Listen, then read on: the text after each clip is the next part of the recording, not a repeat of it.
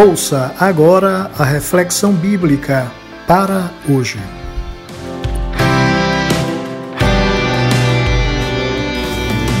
Olá, meu abraço hoje vai para Laura Rocha, em Ouro Preto do Oeste, e para Dona Irene, em Natal, no Rio Grande do Norte.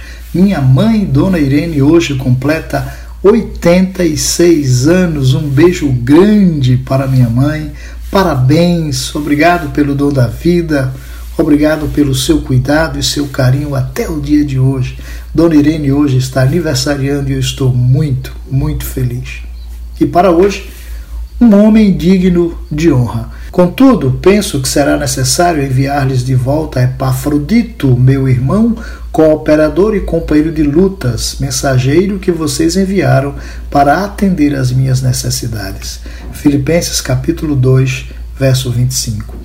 Paulo se achava preso em Roma e, como já falamos em outros episódios nesse podcast, sentia-se abandonado e só. Vendo-se privado de recursos, pois não podia confeccionar tendas, o velho apóstolo foi agraciado com uma generosa oferta enviada pela igreja de Filipos, igreja esta por ele fundada pelos idos de 52 depois de Cristo.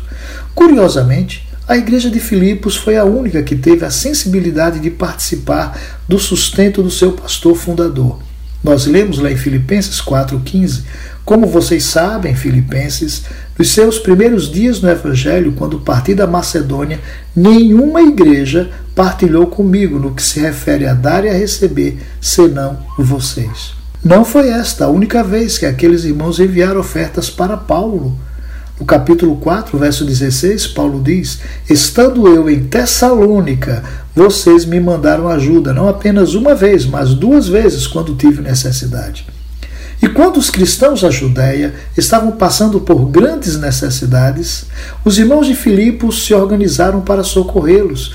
Paulo fala sobre isso quando escreveu a segunda carta aos Coríntios, capítulo 8, verso 2.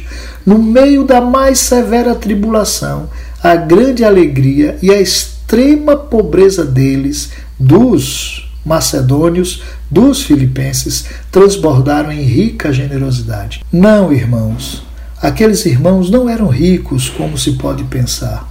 A pobreza era extrema, mas a generosidade era muito maior. Por isso, por iniciativa própria, eles nos suplicaram insistentemente o privilégio de participar da assistência aos santos. Segunda carta aos Coríntios, capítulo 8, versos 13 e 4.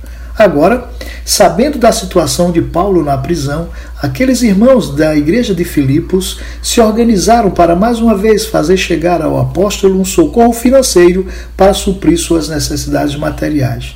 Mas não havia rede bancária, não havia transferência de valores via internet, não havia ainda o recente Pix para transferência de valores para agilizar essa ajuda. E foi nessa circunstância de quem poderia ser o emissário da igreja para abençoar a Paulo na prisão, que Epafrodito se apresenta voluntariamente para ir até Roma levando aquela preciosa ajuda ao apóstolo. Epafrodito é um nome comum. Acho pouco provável que alguém colocaria esse nome no seu filho hoje. Nome incomum, sem dúvida, mas usual nos tempos apostólicos e significa amado por Afrodite, numa alusão à deusa da fertilidade cultuada em Corinto e outras cidades da Ásia Menor. Alguns associam os adjetivos amável e belo ao nome de Epafrodito, o que me parece mais adequado, considerando o perfil admirável desse homem de Deus. Dele, Epafrodito, Paulo diz: Ele quase morreu por amor à causa de Cristo, arriscando a vida para suprir a ajuda que vocês não me podiam dar. Filipenses capítulo 2, verso 30. Por que Paulo assim se referiu a Epafrodito? Havia duas razões para essa declaração tão significativa.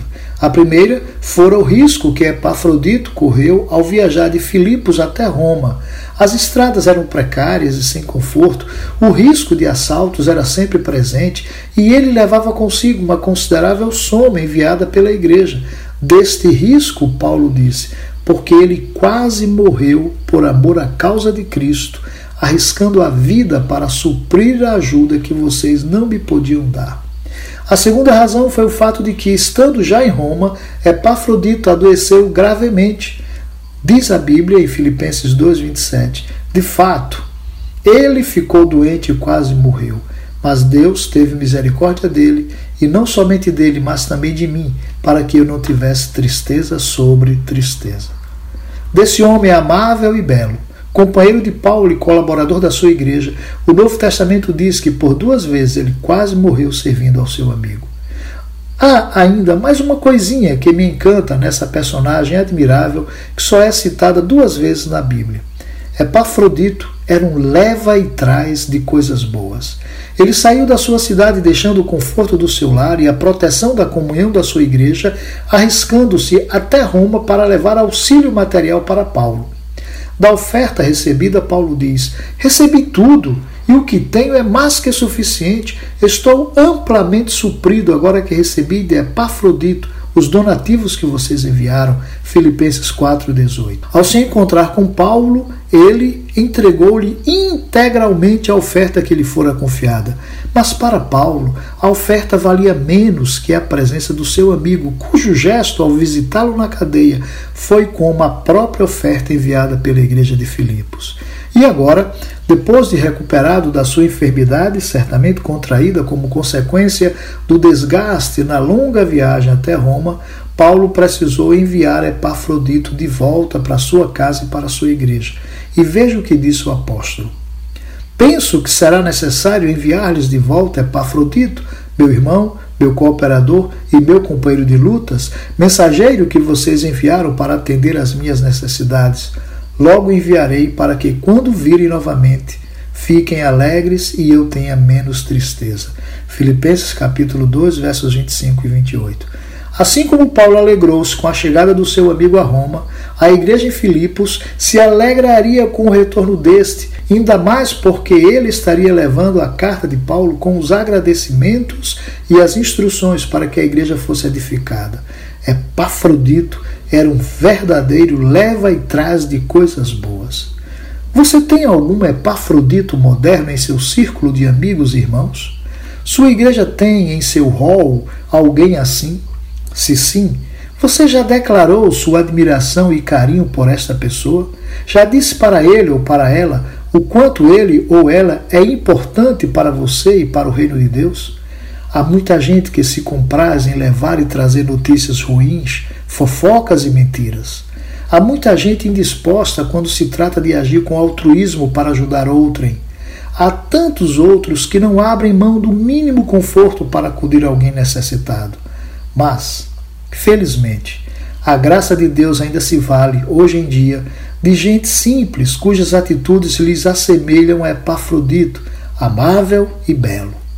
Então, se há alguém assim perto de você, recomendo-lhe que faça com tal pessoa o que Paulo disse que a igreja de Filipos deveria fazer quando Epafrodito voltasse para casa. Lá em Filipenses capítulo 2, versos 29 e 30, Paulo dá as seguintes instruções à igreja de Filipos.